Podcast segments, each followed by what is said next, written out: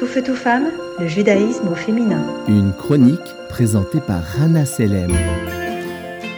Bonjour à tous. Ces derniers temps, mes élèves me posent beaucoup de questions liées au conflit israélo-palestinien, ce qui m'a poussé à faire un petit détour de notre programme habituel pour explorer l'histoire du peuple d'Israël en mettant l'accent bien évidemment sur celle de l'État d'Israël moderne. Et en faisant cela, je me suis souvenu de certaines femmes qui ont joué des rôles prépondérants et laissé un héritage impressionnant. Alors aujourd'hui, je vais vous parler de l'une d'entre elles. Elle s'appelle Henrietta Sold. Elle est née en 1860 dans l'État du Maryland aux États-Unis, fille d'un rabbin et est née de huit sœurs. Elle a eu une enfance normale, est allée à l'école et éventuellement, elle s'est dévouée à l'enseignement et à l'écriture. Alors il faut préciser que ce n'était pas facile à l'époque puisque sa voix féminine était souvent considérée comme non pertinente, mais elle a néanmoins réussi à se frayer un chemin dans ce domaine presque exclusivement masculin.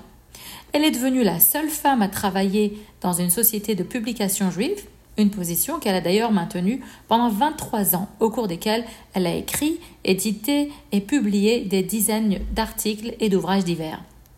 En 1896, Henrietta exprime son rêve de la création d'un État refuge pour les Juifs en Palestine ottomane. Et deux ans plus tard, elle est la seule femme élue au sein du comité exécutif de la Fédération sioniste américaine.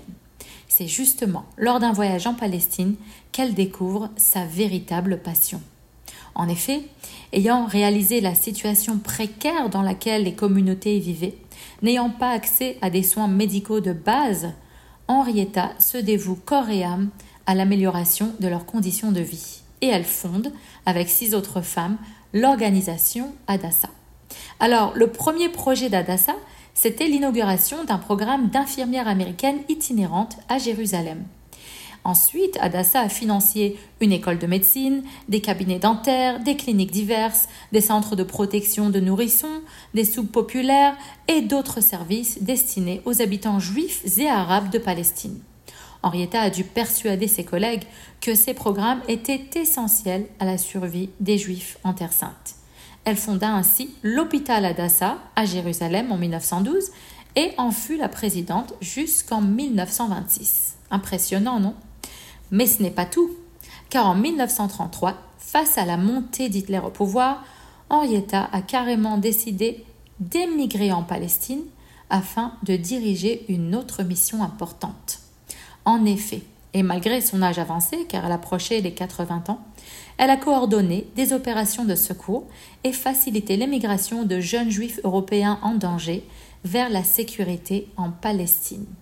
Et oui, elle s'est même assurée de les accueillir personnellement dès leur arrivée et a suivi de près leur placement dans des communautés ainsi que leur éducation. En 1945, à l'âge de 84 ans, Henrietta s'est éteinte à Adassa, cet hôpital qu'elle a elle-même fondé et auquel elle a consacré une importante partie de sa vie. Alors aujourd'hui, le complexe médical Adassa contient deux hôpitaux universitaires qui servent plus de 1 million de patients chaque année. Vous avez bien entendu, 1 million. Il a été même nominé pour le prix Nobel de la paix. Il a remporté 12 prix israéliens et obtenu plus de 200 brevets, sans compter le fait que près de la moitié de la recherche biomédicale réalisée en Israël se passe à Adassa. Et tout cela, c'est grâce au dévouement humanitaire d'une femme engagée et courageuse, d'une femme qui ne s'est jamais laissée intimider par les obstacles. Merci Henrietta. Tout feu, tout femme, le judaïsme au féminin.